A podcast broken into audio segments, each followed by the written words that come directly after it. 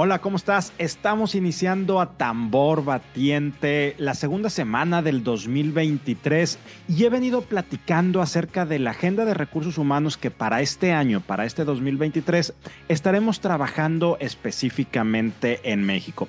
Y hay tres temas bien relevantes que tenemos que tener en cuenta. El primero de ellos tiene que ver con temas legal laboral ha habido cambios importantes en la legislación eh, legal desde una perspectiva laboral que tenemos que puntualmente estar atento a todo lo que va a estar sucediendo.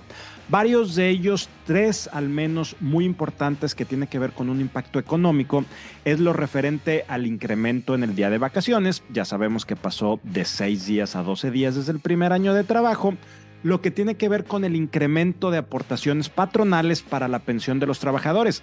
Se está modificando de 3.15 a 4.24 entre comillas te comento, este es un tema bien relevante y bien importante para seguir trabajando en eliminar la desigualdad social que existe en materia laboral. Y finalmente, bueno, ya sabemos el tema de la inflación general y el tema de la inflación subyacente, es decir, quitando energéticos y alimentos, cómo se ha estado incrementando y también cómo el impacto que sufren nuestros colaboradores en el día a día, en el tipo de alimentos y, productos que van y consumen y van y compran en el supermercado, también está teniendo un impacto y esto ha hecho que el tema salarial vaya creciendo.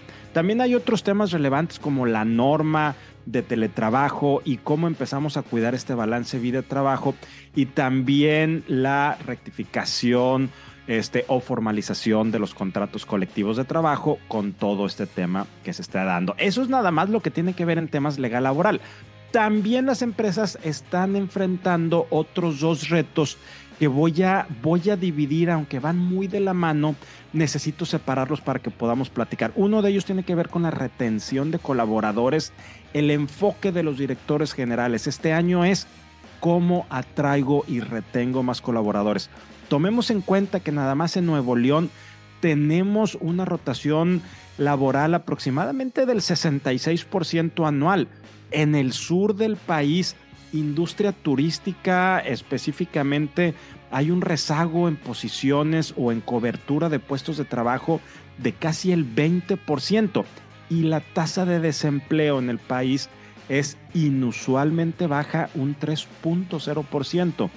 Esto significa que las empresas van, vamos a estar batallando cada vez más por atraer colaboradores. Y finalmente, también tenemos que atender el tercero de estos grandes retos que tiene que ver con los retos estratégicos, los cinco retos estratégicos que las organizaciones van a estar enfrentando y que también hemos venido platicando desde finales del año pasado, entre noviembre y diciembre del 2022, y tiene que ver cuál es el nuevo perfil de líder, cuál es el rol que debe tener el Departamento de Recursos Humanos, cuáles son las competencias organizacionales que el día de hoy necesita tu industria, pero específicamente tu empresa.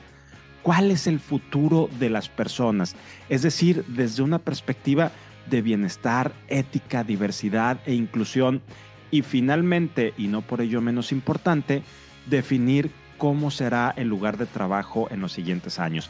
De esto platico en mi artículo del financiero de mi columna Conectando los Puntos, te dejo la liga para que puedas leerlo y puedas ahondar un poco más en esta conversación. Gracias y estamos platicando la siguiente semana.